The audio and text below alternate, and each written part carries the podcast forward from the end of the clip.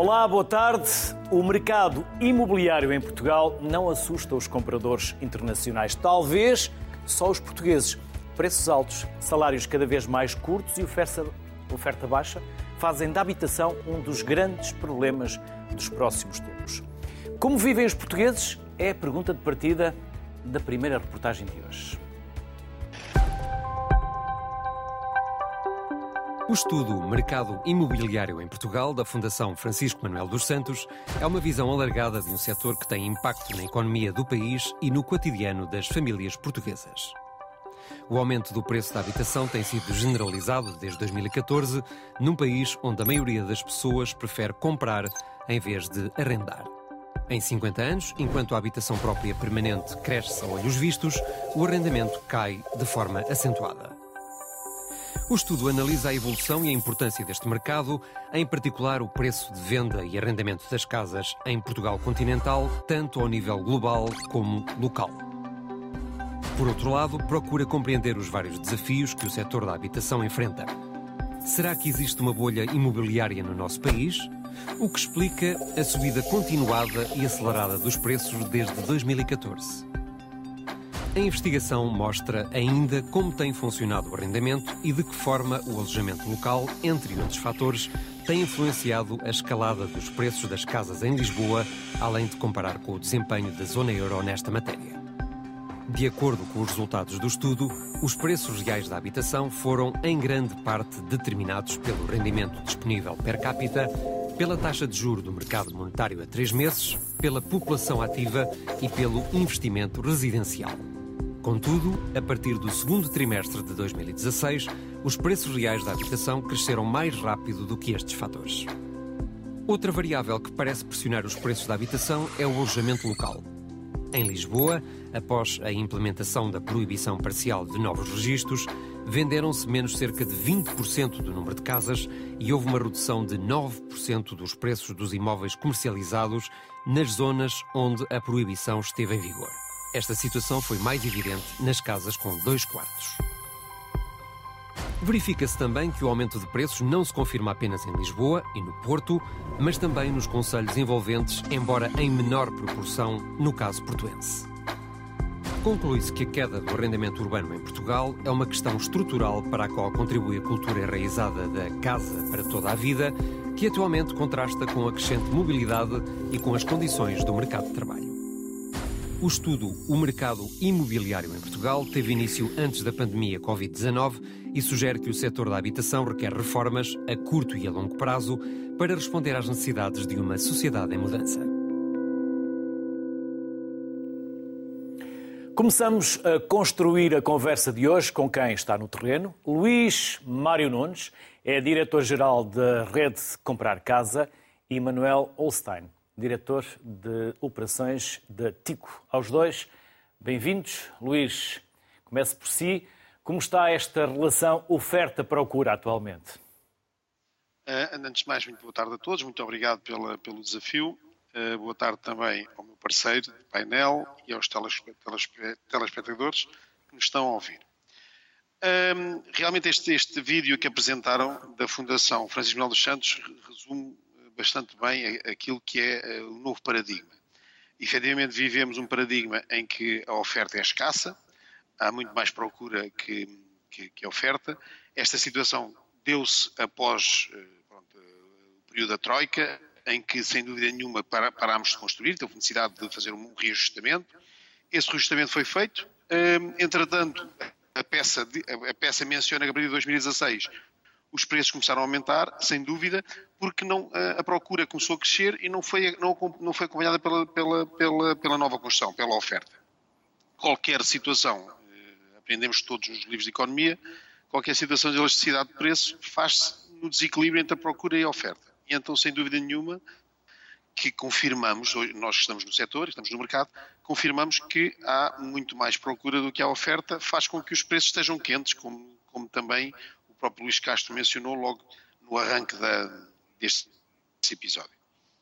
Manuel, mas, uh, sem dúvida. Sim, diga, que, diga, diga, Luís, diga, diga, diga, diga, Luís. Não mas, mas, uh, mas uh, pensamos, acreditamos que, sem dúvida, que o problema está mais na, na questão da oferta. Não, não deveria estar em criar condições para diminuir a procura. A procura está ótima e nós precisamos de mercados quentes com boa procura. É isso que faz com que as economias cresçam. Manuel, já vou perguntar uh, aos dois quem são vocês e o que representam na prática, mas, Manuel, como sentem vocês o mercado atualmente? Também esta relação oferta e procura? Antes de mais, boa tarde, Luís, e boa tarde também ao meu colega Luís. Hum, eu, eu creio que o Luís tocou nos pontos-chave. Hum, nós sentimos exatamente o mesmo. A verdade é que é um mercado com muita procura e com a oferta cada vez mais escassa. Hum, e devido a isto, né, os preços continuaram a subir e continuam a subir até atingirem um equilíbrio que neste caso não, não sei se é um equilíbrio que nós queremos que seja atingido. Nós queremos é trabalhar para aumentar um, a oferta. Porque a procura existe, não, não, não queremos que ela diminua, um, queremos, no fundo, conseguir medidas e maneiras de aumentar a oferta para que se consigam atingir preços acessíveis à maioria da classe média portuguesa. Agora, eu penso que um dos principais problemas, como o Luís também já disse, foi o abrandamento significativo da construção. E isto eh, depois tem uma série de fatores e Portugal tem uma, uma conjuntura um, burocrática e, e, fiscal que, que fazem, fazem crescer ainda mais esta, esta dificuldade de aumentar a, a oferta. Luís, o que é, como se caracteriza a rede de comprar casa? Pronto, nós, nós somos uma rede uh, que nós podemos dizer que não somos melhores nem, nem piores que outros, somos diferentes. Diferentes pela nossa proximidade, somos muito mais próximos, e, na, e quando digo próximos, na relação entre nós, Master, e as nossas lojas, e também na relação entre as lojas e o próprio mercado.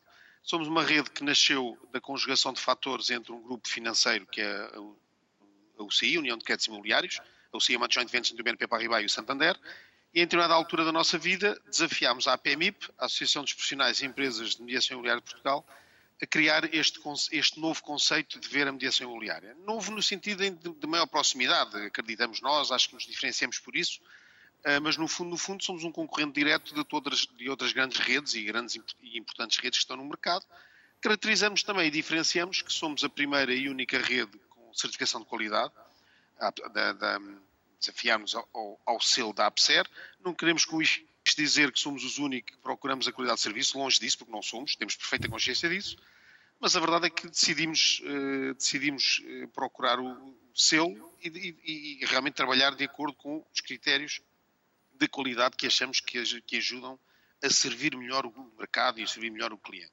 Também somos, uh, talvez não somos o único, mas somos dos poucos, que o nosso portal também tem o selo Confio, no fundo é um, é um, é um selo que atribui uh, o título de site de confiança à, ao nosso portal, que no fundo também é, um, é uma designação que, que, nasceu entre a DECO, a DNS Portugal e a Agência para, para a Atividade Digital, para nós também é um diferenciador positivo. Mas, na verdade, uh, somos um player que está no mercado para tentar encontrar os interesses de quem compra com o interesse de quem vende ou de quem arrenda, quem, obviamente, no sentido de prestar o melhor serviço possível um, no âmbito do setor imobiliário.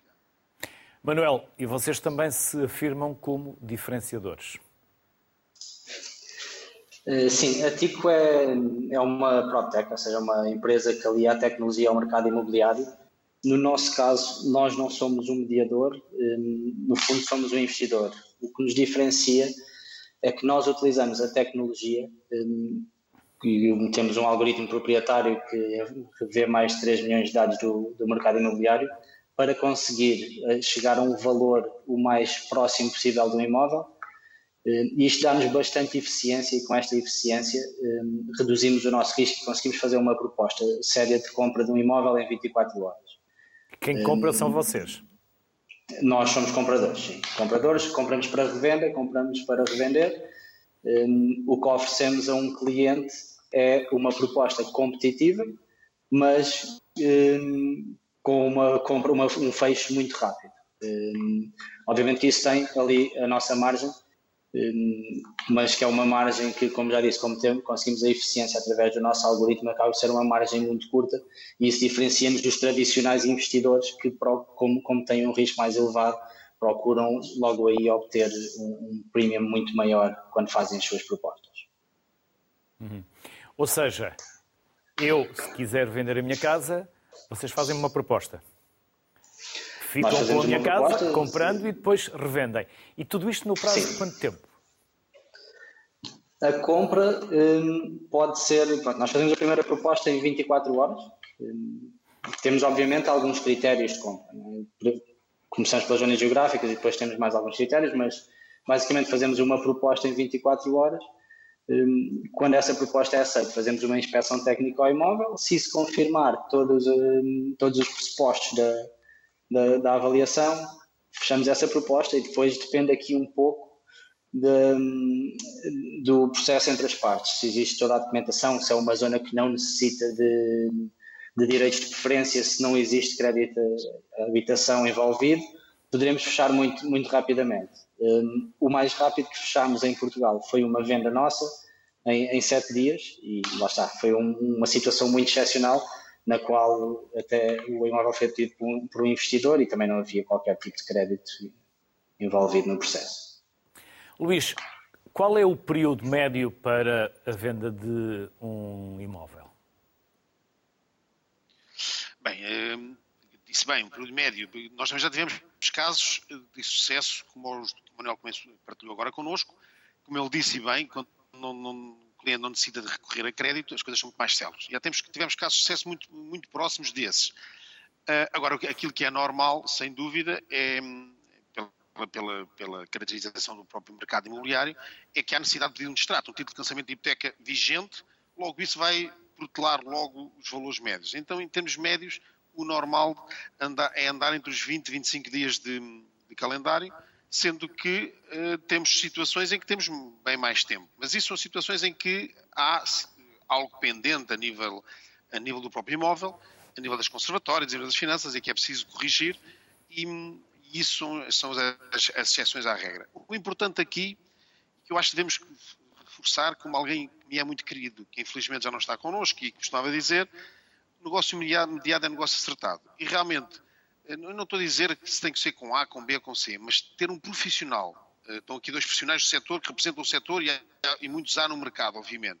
Mas sendo com um profissional do, do, que está no mercado, eu acho que o cliente tem maior segurança. E nós temos de defender claramente isso, porque é, o fundamental aqui, e nós, nós já, já comentámos aqui algumas razões, o Manuel aflorou razões importantes para, para, para, termos um mercado tão, tão aquecido, nomeadamente determinados custos de contexto da construção, desde os próprios custos de construção, a mão de obra, etc., os materiais que estão pronto, a, a, sofrer não só, mas também com a pandemia, com a pandemia e com, com, a, situação que hoje vivemos na, na, Ucrânia, mas também com o licenciamento, que o Manuel comentou, os impostos que nós temos, então criamos aqui uns custos de contexto enormes, mas também há um custo de contexto importante que é a confiança ou a falta dela. E se estou com profissionais, eu acho que estou, estou, tenho garantia de que as coisas irão correr com maior credibilidade. E acho que isso é que é o grande, o grande questão e a grande mensagem que devemos, devemos defender perante, perante, perante todos nós, porque nós estamos no mercado para transmitir confiança, não para trazer mais custos de contexto. Longe disso. Nós estamos no mercado para trazer confiança. Repare, temos aqui dois pilares diferentes. Nós defendemos a mediação imobiliária do CUR, se me permite, direta. Manuel tem um posicionamento diferente do nosso. Até é muito normal, desculpe-me estar a abrir este leque, mas é muito normal também perguntar se mas a tecnologia é bom, é boa ou é má para o, para o setor imobiliário. Temos aqui um player que aposta, não sei se na atualidade, mas muito na tecnologia. A tecnologia só nos pode ajudar a todos. E cada um de nós, cada profissional, se quisermos, se quisermos ter este, esta, esta, esta, este pensamento crítico, vai tirar muito tecnologia. Eu não tenho dúvidas que eu comprar casa posso ser, ser beneficiado pelo TIC e pela TICO e posso, sem dúvida nenhuma, tirar proveito da TICO. A TICO terá, irá, terá proveito, sem dúvida, da mediação imobiliária. Nem que não seja quando adquire o imóvel, apresenta uma proposta credível, que considera credível, mas apoia-se provavelmente também na mediação imobiliária. Isso é que é importante.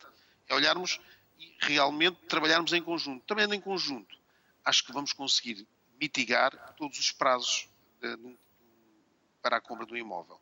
Agora, naquilo que é a nossa atividade, nós já tivemos, já tivemos, temos operações nossas, lojas nossas, que até a brincadeira é eh, bater o recorde desde que angariam até que vendem, até que encontram interessados. Não é que até concretizam o negócio provavelmente dito em escritura. Mas é até que encontram um interessado que apresenta uma proposta e proposta é essa que é do grado proprietário. E temos lojas a fazer isso em um dia. Loja, temos uma loja a fazer isso a bater horas. Agora, o que é que faz essa loja? Olha, para, pegando as palavras do Manuel, também essa loja tem os seus critérios, as suas metodologias e angaria muitíssimo bem. E o imóvel angariado em preço, convenhamos, o mercado existe. Manuel, e por falar em tecnologia, será que quem quer comprar uma casa vai a uma imobiliária? Vai à loja ou procura de forma digital e usa a tecnologia e talvez já não seja necessário ter grandes lojas, grandes infraestruturas que depois custam no orçamento mensal? Bem, hum, eu creio que isso não é uma resposta muito linear. Para já, eu concordo com, com o que o Luís disse. Eu penso que a tecnologia existe, acima de tudo, para ajudar o setor a evoluir. E, e o setor é um setor com uma grande componente humana e isso não vai mudar tão cedo. Agora é preciso Uh, é um negócio de pessoas, adaptação. certo, Manuel? Exatamente. É um negócio de pessoas. Exatamente. Exatamente. Exatamente. Uh, repare, Apesar da tecnologia, cliente, é um negócio de pessoas. Sim, sim eu como Relação, cliente, uma, um imóvel, compro uma, um, um, dois imóveis ao longo da vida, talvez. E hum, é uma transação que deve ser feita com alguma segurança, daí eu concordo a 100% com o Luís que deve haver o apoio num profissional do setor. E esse profissional habitualmente é um consultor. Aliás, a TIC colabora com vários consultores e, e são um, um, canal bastante grande de colaboração e nem fazia sentido trabalharmos de outra forma. Nós trabalhamos e usamos a tecnologia para dar, um, para aliar o, o conhecimento do, dos consultores e dos profissionais do, do, existentes no mercado para com isso dar mais valor ao cliente. Isso é, isso é o nosso pressuposto. Um, como é que o mercado vai, vai evoluir, para responder à, sua questão, Luís? Um, eu penso que será uma adaptação lenta, é um setor que se move lentamente, é? mas que irá começar a adotar cada vez mais a tecnologia. Se as pessoas procuram cada vez mais em portais em vez de ir a uma agência, eu creio que sim, eh, isso é, é algo que, que é visível. No entanto, agora eu também concordo com o Luís em que as pessoas podem até procurar um imóvel que gostem, mas deveriam, sempre que possível, apoiar um profissional do setor para que os ajude a fazer essa transação. Hum, é uma transação complicada, existe muita burocracia, existem muitos fatores a ter em conta e se existem profissionais que nos podem ajudar, nós devemos utilizá-los. A tecnologia existe para facilitar, simplificar e otimizar os processos existentes. E é, é assim que deve ser vista, não como um substituto. Luís e Manuel, a pergunta é a mesma para os dois. O mercado está quente, mas está neste momento em vias de arrefecer? Ou já começou a arrefecer? Já há menos procura? Luís. Bem, posso começar eu. Uh, nós, uh, no início deste ano, continuamos a bater recordes impressionantes de, de transações nós, quando digo nós, refiro-me a nós, setor imobiliário. A comprar casa, mas setor imobiliário como um todo.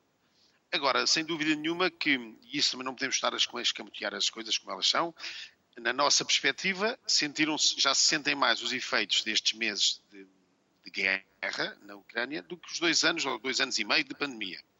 Uh, porquê? Porque eu costumo dizer muito, fazer uma pequena analogia, uma, um papo seco, como se dizia na minha terra, um papo seco hoje custa mais que estava durante a pandemia. Durante a pandemia não aumentou, agora aumentou. E obviamente que isso tem efeitos práticos naquilo que é a bolsa, a bolsa dos, dos consumidores. Agora, uh, mas a verdade é que continuamos a ter bom, bons indicadores de procura.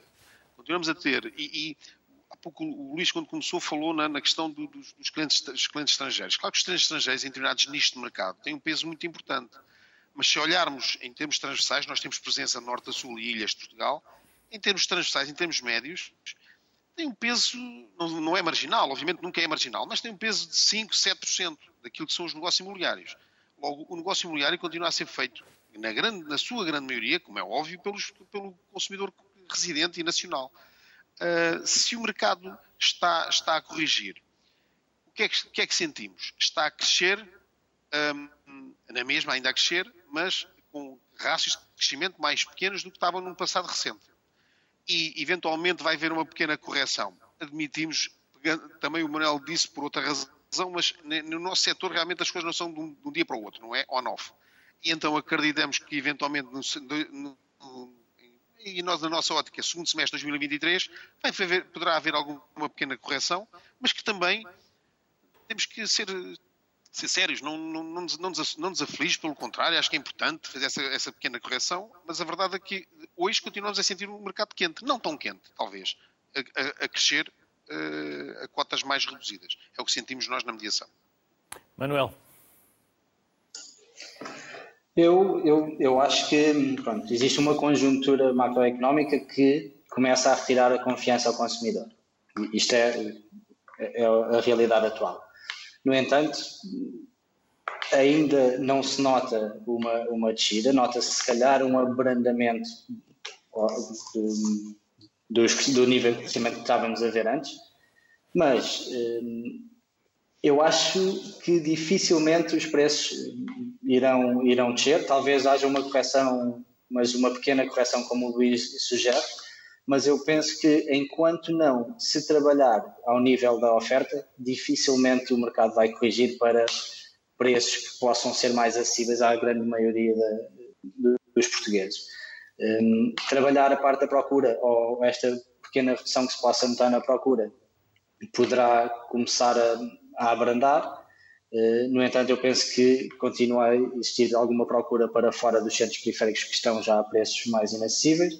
Agora, uma correção que de facto eh, afeta a capacidade ou influencia a capacidade dos portugueses de conseguir eh, imóveis em certas e determinadas zonas nas quais hoje em dia é difícil, eu penso que só com o aumento da, da oferta e para isso é preciso uma, um conjunto de medidas estruturais que demorarão o seu tempo, mas que terão que ser trabalhadas. Manuel Holstein, Luís, Mário Nunes, aos dois, obrigado por aceitarem o nosso convite. Felicidades, sucesso e até uma próxima. Obrigado. Muito obrigado. obrigado. Um abraço para todos.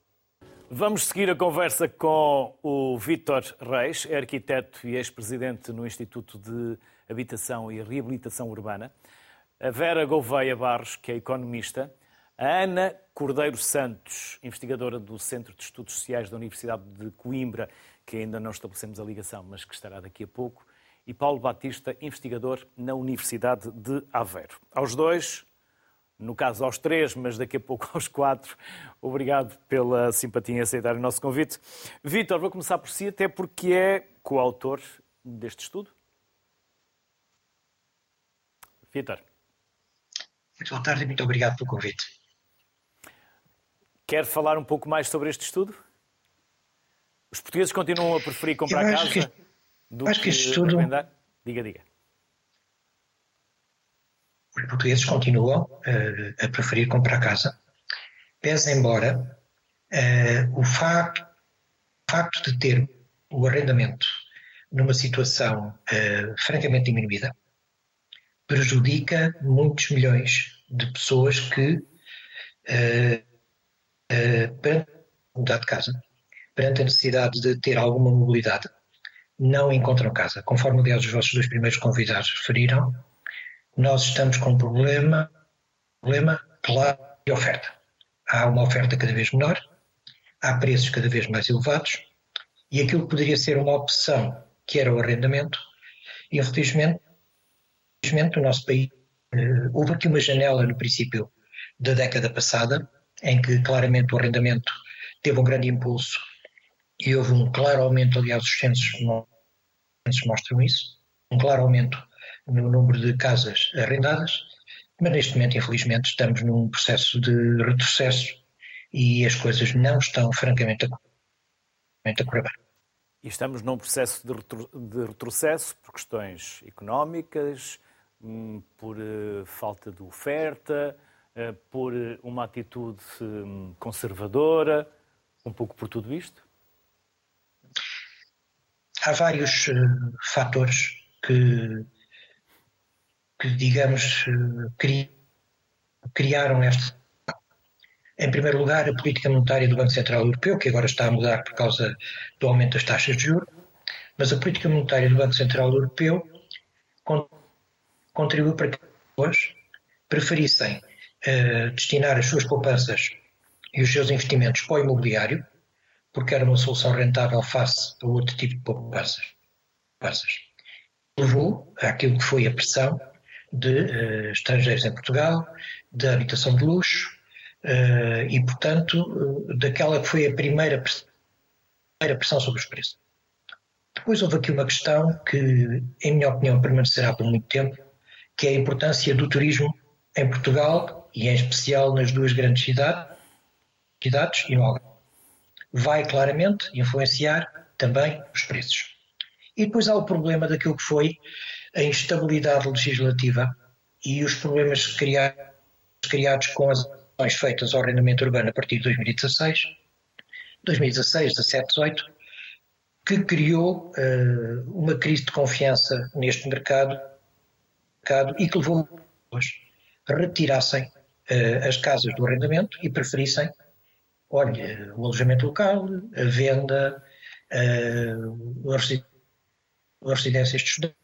Agora temos a versão dos nómadas digitais e, portanto, as pessoas estão a fugir do arrendamento quando uh, nós tínhamos e temos uh, uh, condições para essa oferta. Vera, as pessoas estão a fugir do arrendamento, como dizia o Vítor Reis. Faltam políticas públicas de habitação. O que é que falta? Boa tarde e obrigada pelo convite. Eu acho que faltam certamente políticas públicas mais baseadas em conhecimento. Nós temos uma grande falta de dados, por um lado, há muitas coisas que nós não conhecemos, vamos tendo os dados dos censos, mas que só acontecem de 10 em 10 anos e isso é claramente um intervalo demasiado grande para se poder tomar decisões informadas. Nós, nós, há uma série de coisas que nós eh, não, não sabemos. Temos, por exemplo, os dados do INE desde 2016 e 2017, respectivamente, para a venda e para o arrendamento, relativamente ao, ao preço do metro quadrado, mas esses dados têm que ver apenas com os contratos que foram celebrados naquele, na, no, no período a que se reporta. Portanto, eh, há toda uma série, principalmente no arrendamento, há contratos que foram assinados há mais tempo, que subsistem e que escapam às estatísticas, mas que fazem parte, para usar uh, o, jargão económico, de uma variável stock. Nós só vamos tendo a variável fluxo. E, portanto, essa é desde logo uma informação que nos falta. Não sabemos duração média de contratos, não sabemos em média quantas renovações é que ocorrem, não temos uma caracterização socioeconómica, demográfica de inquilinos e de senhorios. Eh, e a acompanhar esta falta de dados, existe também aquilo que é um, um, certo desconhecimento do funcionamento de um mercado extraordinariamente complexo, como é o imobiliário. O mercado, as casas têm características que as afastam muito daquilo que são os outros bens, eh, eh, por exemplo, o trigo ou o petróleo, que é mais ou menos igual. As casas, pelo, pelo contrário, são extraordinariamente heterogéneas. E isso tem implicações no funcionamento do mercado, porque eu não posso Vamos, vamos olhar, por exemplo, uh, imagine-se que em determinada altura foram vendidas casas que estavam uh, bastante degradadas. Esse foi, uh, essas terão sido as transações que foram realizadas em determinado período e que essas casas foram sujeitas à reabilitação e um semestre depois foram vendidas. E foram vendidas, vamos imaginar que pelo dobro daquilo pelo que haviam sido compradas. Aquilo que nos vai mostrar as estatísticas é que os preços cresceram 100%, mas na verdade eu não posso dizer que as casas que foram compradas no primeiro momento são as mesmas casas que depois foram uh, vendidas. E quero chamar a atenção também para que todas as estatísticas que nós temos sobre transações, seja no, no arrendamento, seja nas vendas, são baseadas em coisas que efetivamente aconteceram, ou seja, houve mesmo alguém que se dispôs a pagar aquele preço e houve alguém que se dispôs a recebê-lo. Isto é completamente diferente daquilo que acontece quando eu quero saber, por exemplo, o preço do pão, em que eu posso ir a vários supermercados, a várias padarias e vejo diferentes tipos de pão, tenho um preço afixado e consigo estabelecer uma média, uma mediana e eu sei que se eu for comprar esse pão, vou pagar exatamente o mesmo que se o Bill Gates decidir ir comprar aquele pão, vai pagar aquele sítio sítio vai pagar. E não é isto que acontece na habitação, em que os preços são negociados e, portanto, há aqui uma espécie de, de um leilão em que cada vendedor ou, ou cada potencial uh, senhorio tenta encontrar aquele consumidor que está disposto a pagar mais por aquele bem. E aquele bem também tem de se adequar às características uh, uh, que a pessoa procura, porque e depois as valorizações são muito, muito diferentes. Nós em economia até costumamos dizer que a habitação é na verdade um, um bem compósito no sentido em que é um conjunto de características. Tem a localização, tem a área, tem os acabamentos. Uh, tem, tem a tipologia, ter ou não ter garagem, ter ou não ter elevador, a orientação, enfim, toda a panóplia de características que as pessoas, com as suas diferenças, podem valorizar numa habitação. E, portanto, políticas públicas que ignorem isto e que usem e que se baseiem, por exemplo, em, em medianas, a mediana é, é uma má medida quando nós estamos a falar do mercado da habitação. E quando eu estou a propor medidas que dão descontos de, de, que dão benefícios fiscais, tomando por referência uma mediana, muito possivelmente eu estarei a criar um problema daquilo que, se, que, chamamos de seleção adversa, ou seja, as casas que no mercado transacionariam a um preço mais baixo é que têm vantagem em se oferecer ao abrigo desses programas, ao contrário daquelas uh, que, que, são mais valorizadas, seja, seja pelo que for, e que para quem o, a, a mediana já representaria um desconto face àquilo que elas conseguiriam obter no mercado. Uhum. Temos o exemplo daquilo que foi feito com a Lei 3 de 2019, que eu não me canso de repetir enquanto a lei não, não for corrigida, que tentando promover uh, arrendamento, contratos de arrendamento com uma duração mais longa, o que é que faz? Dá exatamente uh, a mesma redução na taxa de tributação para um contrato que tenha dois anos ou quatro anos, com a agravante de que se eu ao fim dos primeiros dois anos renovar por outros dois anos, o desconto duplica. O que é que isto nos está a fazer? Obviamente está-me a incentivar a que as pessoas façam contratos de dois anos e não de quatro, ao contrário daquilo que se quer promover. Portanto, todas estas, uh, todos estes aspectos de, da microeconomia, do funcionamento do mercado da habitação, têm de ser contemplados quando eu estou a conceber políticas públicas de, de, de promoção do arrendamento, de, de, de, diminuição dos custos. Ainda há pouco falava-se dos custos de contexto e falava-se da questão da fiscalidade. Isso é algo também eh, para que se deve olhar. Nós tivemos recentemente estatísticas ehm, quanto à sobrelotação da habitação. Portanto, temos cada vez mais casas que estão a ser ocupadas uh, por mais pessoas do, do, que aquilo que a sua tipologia e área comportariam. Mas temos o lado oposto, que é o da subocupação, que tem uma taxa elevadíssima também, principalmente entre a, a população mais velha. Ora, isto traduz uma, uma ineficiência do mercado e, e, e o instrumento fiscal seria importante para poder corrigir. Quando eu tenho um IMT que é cego a estes aspectos, eu, não, eu, eu, estou a onerar cada transação, quando essa transação, na verdade, me poderia permitir que eu fizesse uma melhor afetação desta casa. Por exemplo, entre um, um casal que deixou de ter os filhos em casa passaria para uma casa mais pequena e, pelo contrário, o casal que agora teve uns gêmeos e que precisa de mais quartos poderia ir para a casa maior, mas uns e outros vão estar a pagar uma, vão estar a pagar o IMT, por exemplo, que é, que é considerável, um custo considerável quando se troca de casa. Ana Sendo, Cordeiro, na verdade, uma troca. Hum. Ana Cordeiro Santos, e os mais jovens? Ou têm um pai trocínio ou uma mãe trocínio e conseguem uh, ficar na cidade ou no centro ou próximo dele, ou então vão sendo atirados para a periferia ou para situações mais precárias. Exatamente, muito boa tarde, antes de mais.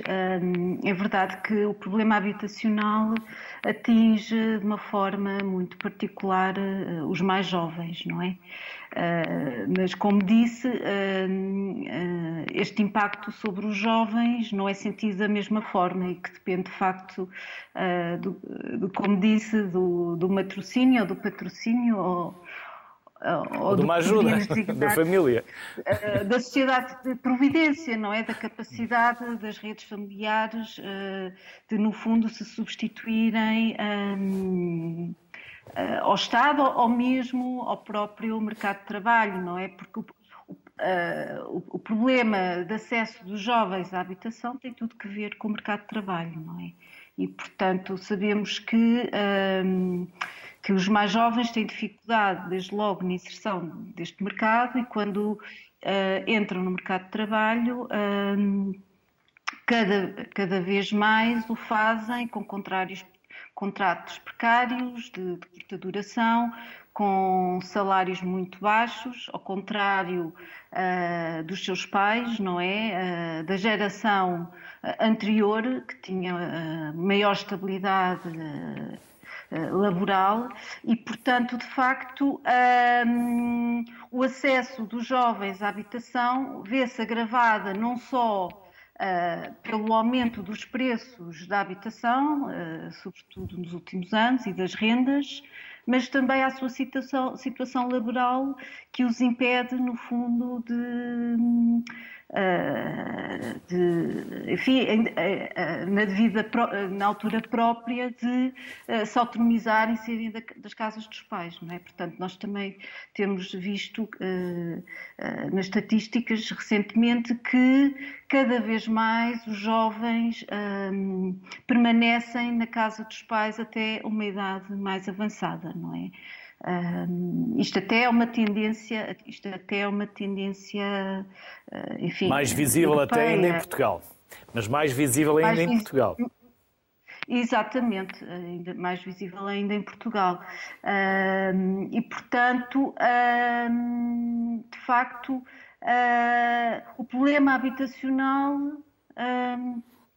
também passa por uma alteração do mercado de trabalho e, portanto, por políticas que, no fundo, facilitem a inserção dos jovens no mercado de trabalho e, um, e que o façam em condições uh, de maior segurança laboral, porque também esta, esta precariedade laboral depois também é impeditiva não só, não só no acesso ao mercado de arrendamento, porque também começa-se a verificar uma discriminação face aos jovens, porque precisamente não, não, não, conseguem oferecer garantias de estabilidade eh, nos seus rendimentos, mas também no mercado de compra habitacional, porque neste caso não conseguem aceder não conseguem a um empréstimo bancário, não é? E, portanto, um, e, e, pronto, e de facto os jovens têm um problema uh, acrescido, acrescido não é? no, de acesso ao mercado de habitação.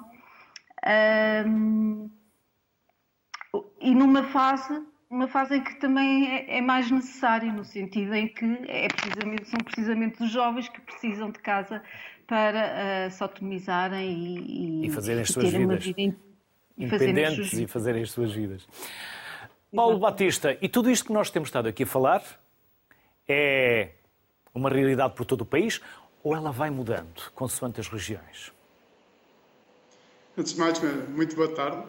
Eh, esse ponto é efetivamente muito, muito importante para desconstruir aquela ideia que muitas vezes os problemas estão concentrados só nas, eh, nas grandes áreas urbanas e nas grandes áreas metropolitanas. Em termos absolutos, é óbvio que sim, mas eh, é fácil constatar por esse país fora que muitas outras cidades intermédias e mesmo áreas mais do interior de Portugal também enfrentam problemas, sobretudo de acessibilidade habitacional nesta relação entre o preço da habitação e o, e o, e o, e o seu custo e, o, e os rendimentos.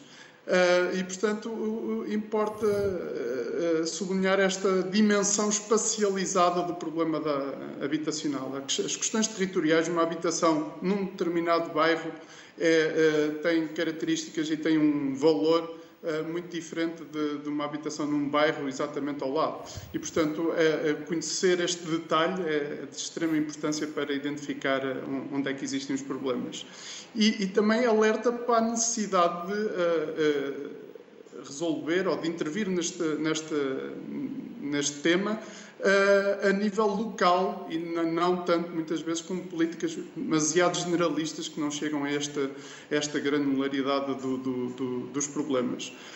só para dar um exemplo, a, a relação disto com, com o resto do território, Vemos agora nos resultados preliminares dos censos de, de 2021 que o grande crescimento, um grande crescimento populacional, por exemplo, numa, numas freguesias rurais e que estão a, a passar um, um, por, por, uma fase de grande de, declínio populacional, por exemplo, no, no, no Alentejo, no Alentejo Litoral, na zona de Odmira, muito relacionado com uma atração da população trabalhadora para uma série de atividades económicas que estão a decorrer na, na, naquele local. E, portanto, uma dificuldade do mercado dar resposta a essas, a essas necessidades habitacionais, como nós vimos também na comunicação social, muitas vezes com condições bastante uh, degradantes da, da, da, das condições habitacionais com que essa população migrante foi uh, recebida. Isto acontece também internamente com as migrações uh, internas. Os, os, municípios do interior acabam por ter também dificuldade em contrariar o, o declínio demográfico, exatamente porque muitas vezes os preços nas áreas urbanas mais atrativas para a população dessas, de, nesses territórios acabam por ser, de alguma forma, pela dificuldade que alguns colegas já, já, já referiram, de, de, conseguirmos compreender efetivamente como é que se estabelecem esses mecanismos de preços, de sofrerem o contágio dos níveis de preços e dos, dos do, das dinâmicas das regiões mais, mais, mais populosas.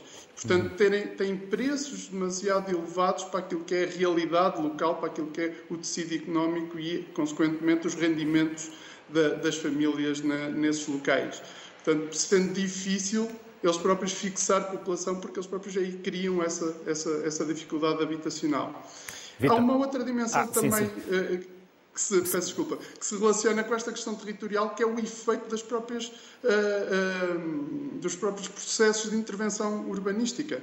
Ou seja, quando as nossas autarquias locais ou, fazem intervenções em determinadas áreas, elas de alguma forma estão também a, a tentar criar essas dinâmicas de, de, imobiliárias locais que podem ou não provocar uh, questões de inacessibilidade habitacional. Vitor, não deveria haver mais incentivos à reabilitação urbana? Ou os que há são suficientes? Neste momento, a questão, para mim, não se coloca nesse.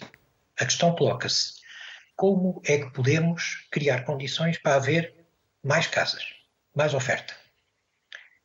Nós temos, conforme aliás aliás os vossos dois disseram, temos que retomar a construção nova, há necessidade de criar uma oferta de construção nova, mas nós temos também em Portugal, Portugal um potencial enorme de daquilo que são as chamadas casas vazias e segundas habitações. Para ter uma ideia, somam cerca de 1 milhão e 800 mil casas, as segundas habitações e as casas vazias, 1 milhão e 800 mil bastaria que 5, 6, 7% deste universo de casas entrar na oferta habitacional. E isso poderia contribuir para mudar rapidamente o panorama que estamos a viver neste momento. Conforme, aliás, o Paulo referiu, nós temos neste momento um problema generalizado. Não há município deste país onde os presidentes de Câmara não se queixem falta de falta de oferta. Querem atrair pessoas e querem criar emprego e não têm onde as alojar. Haverá um ou outro caso que serão exceção, como por exemplo o caso do Fundão, que mesmo assim se tem deparado com problemas para ultrapassar esta, esta, esta oferta, esta necessidade de criar oferta, a reabilitação seria relevante para, para aquele parque habitacional que está sem uso, está ao abandono. Uh, e, em alguns casos, localizados em zonas privilegiadas. Aí havia essa uh, oportunidade. Agora, o que me parece, até por causa dos preços e para procurar contrariar esta alta de preços, era, era precisamente apostar neste universo de casas que estão fora do mercado. Repare, de, de 1 milhão e 800 mil, quando falo em 5, 6%, estou a falar em 90 mil, isso teria imediatamente uma influência gigantesca nos preços que estamos neste momento, com que estamos neste momento a ser confrontados, que são de facto insuportáveis e francamente a escalada neste, nos preços não parece ter parado, pode estar a abrandar, mas tenho sérios que, que seja que, que tenha uma inflexão. Vera, e, portanto, os incentivos sim, sim, deviam estar virados para a oferta, para a oferta, oferta de casas. Sejam elas no estado em que estiverem, mas era importante que nós fizéssemos esse influxo de casas na oferta para arrendar, em especial para arrendar. Vera, e como é que se pode tornar atrativa a ideia de arrendar estas casas quando sabemos os impostos eh, que temos que pagar e, no final, o que é que sobra para quem arrenda? Será que é vantajoso ou será que é preferível deixar a casa fechada e não arrendar? Há a questão fiscal, obviamente, e, e essa é sempre a primeira que, que surge quando se abordam estas questões mas depois eu acho que há, há, outros, eh, há outros custos que nós temos de ter em atenção. Por um lado, o facto de haver sucessivas alterações legislativas uh, cria, cria insegurança da parte dos, dos, proprietários, dos potenciais investidores que ficam. Repara, um, um negócio de arrendamento é uma coisa uh, que se que se pressupõe duradoura no tempo, não é como eu vender uma camisa e depois a transação acaba mais ou menos ali. E da mesma forma também construir uma casa é uma coisa que demora o seu tempo e, portanto, quem, quem se dispõe a fazer quer ter a mínima confiança de que as regras não vão mudar a meio do jogo e aquilo que nós temos assistido nos últimos tempos é estas, é, são estes, estes constantes ajustamentos legislativos que retiram confiança. Depois, por outro lado, a questão judicial também não pode ser separada daqui uh, do problema no arrendamento, porque. Em muitas situações é arrenda... é preferível uh, negociar do que uh, litigar.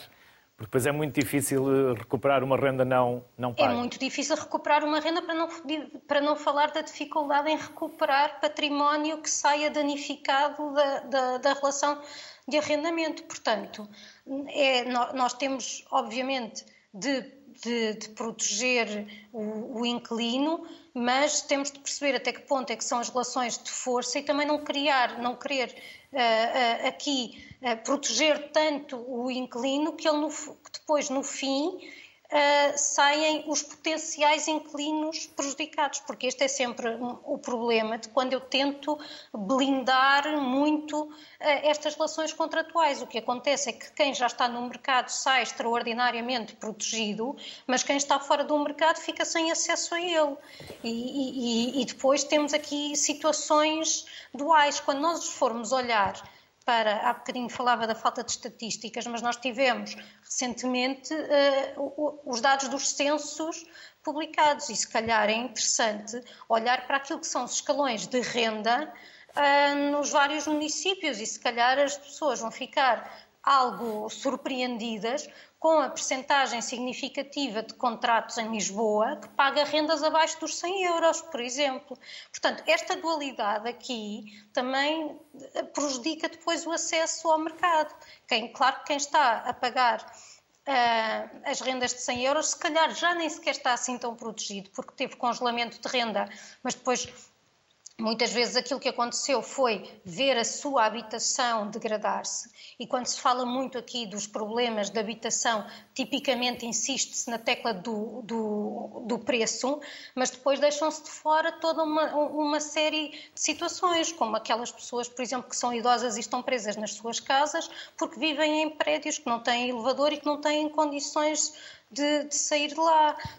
Uh, sistematicamente ignora-se uh, as pessoas que vivem em casas que não têm as condições mínimas de habitabilidade, porque têm umidade, porque têm infestações, porque as canalizações não funcionam. Isso também é um problema de habitação.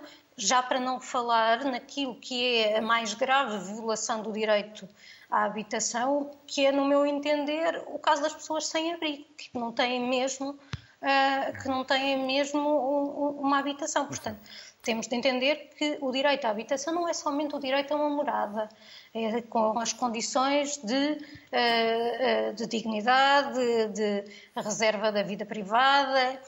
E, e, e, portanto, olhar somente para, para o preço, se calhar não é uma boa medida. Aliás, nós, se olharmos para aquilo que são as estatísticas relativamente à taxa de sobrecarga, ou seja, pessoas que gastam 40% eh, ou mais do seu rendimento nas, com, com, a habitação, ela tem estado a diminuir desde 2015 para todas as formas de ocupação, não é só para os proprietários por efeito da descida dos juros. Também nas rendas a preço de mercado, essa taxa de sobrecarga está a diminuir. E temos agora estatísticas relativamente à carga para mediana. Para concluir, Ana ainda com pouca desagregação uh, geográfica, mas se formos olhar para aquela que existe, a carga mediana, onde é mais baixa, é na área metropolitana de Lisboa. Uhum. E, no entanto, tipicamente é aí que se referem os problemas, ignorando todo o resto do país. Aliás, nós falamos muitas vezes como se quiséssemos enfiar o país em Lisboa e no Porto, esquecendo que isso não é compatível com políticas de coesão territorial que acho que também são desejáveis. Ana, e não podemos esquecer a questão energética. Exatamente. Portanto, como se dizia aqui, ah, é, ah, a habitação é ah, um problema, uma questão multidimensional, não é? Portanto, não podemos olhar só para os preços, temos que olhar também para as condições de habitabilidade, como se dizia, e temos depois também de olhar para os custos associados a uma habitação e a uma vida condigna, não é? E entre esses custos incluem-se os custos uh, da água e da energia, não é? E, uh, e neste momento, uh, os custos energéticos, não é? Da eletricidade, são um, um, uma nova questão, um novo problema que acresce àqueles que eu acabei de referir, não é? E, portanto, uh, neste momento, uh, motivado pela, pela guerra na Ucrânia, uh, sabemos que os custos energéticos estão a aumentar exponencialmente. Portanto, saiu há dias exatamente novas, novas estatísticas dos preços dos vários bens de consumo e, de facto, os custos energéticos são aqueles que mais sobem, não é? E, portanto, isto significa que, que há aqui uma, nova, uma outra sobrecarga que se associa um, às condições de habitabilidade e de conforto das famílias. Sabendo nós também que em Portugal este já era um problema que tinha que ver precisamente também com as condições de habitabilidade uh, dos, dos, alojamentos familiares, não é? E, portanto, uh, uh, os imóveis, sobretudo os de construção mais antiga, são ineficientes do ponto de vista energético, não é? E, portanto, são, são habitações que estão mais preparadas para o calor do que para o frio, isto significa que, no fundo, a, a, tarifa energética é já muito elevada. Sabemos também que, no caso português, as famílias, muitas das famílias declaram que não têm capacidade para manter a casa quente, a casa quente no inverno, não é? Portanto, para a população em geral é 20% das famílias, o que é bastante significativo, não é? Portanto, é um quinto das famílias que têm dificuldades de manter a casa aquecida no inverno e para a população uh, de menores rendimentos chega a atingir os 35%. Uh, e, portanto, isto, dá, isto significa que, que uh, as, as, famílias recorrem pois por vezes um, expedientes de aquecimento que até são, são não só ambientalmente um, até perigosas. Mais, mais, mais, dispendiosos, mas também colocam até perigosas. Uh, até perigosas. E, portanto, várias, é, é, recorrente no inverno nós termos notícias, não é, de pessoas que, que enfim, que morrem uh, intoxicadas devido a, a meios alternativos de, braseiras e outras, e outras situações assim. Exatamente. Paulo, vocês estão a preparar um inquérito piloto sobre e quando está pronto? Ligando um pouco ao, ao que falamos, eh, que, que estava em dois a minutos, há pouco. Em dois minutos. Esta, esta, um pouco esta, é, é, é para tentar uh, percebermos em que áreas então é que nós temos que apostar, áreas urbanas é que nós deveríamos direcionar os nossos esforços enquanto sociedade, uh, os nossos esforços de investimento público, quer nos espaços urbanos pela, pela função que eles têm de, de dinamizar o, o, próprio mercado, mas também de, de fornecer às pessoas uh, uh, aquilo que elas procuram quando mudam de casa e, e, eventualmente não ser necessário essa, essa mudança, ou até para qualificar áreas que necessitam da tal reabilitação uh, do edificado, escolher exatamente onde é que elas vão, quais são as áreas que vão mais ao encontro, as áreas urbanas, que vão mais ao encontro da, daquilo que os diferentes perfis de procura necessitam. Portanto, essa escassez de informação nós estamos a tentar contrariá-la através destes instrumentos, um pouco instrumentos de, de inquérito, com, com as dificuldades que isso tem no contexto de um projeto de investigação, mas que uh, julgo que são necessárias estas iniciativas serem replicadas em vários locais, em vários municípios, para conseguir direcionar esta, esta, estas políticas de intervenção no mercado de habitação a, a nível local. E até para equilibrar com, com o, facto do mercado de habitação sofrer efeitos do, de concorrência de outros mercados, é? nomeadamente do turismo, que muitas vezes requer ou utiliza a, a habitação para, para, para, para, esse, para essa atividade económica. Portanto, Paulo. tentarmos aqui criar um equilíbrio. Paulo Batista, Ana Cordeiro Santos, Vera Gouveia Barros, Vítor Reis, aos quatro, obrigado pela simpatia e pela disponibilidade. Até uma próxima. Felicidades. Conversámos sobre um dos grandes problemas em Portugal, a habitação. Que aqui tenhamos deixado algumas reflexões úteis. Até amanhã.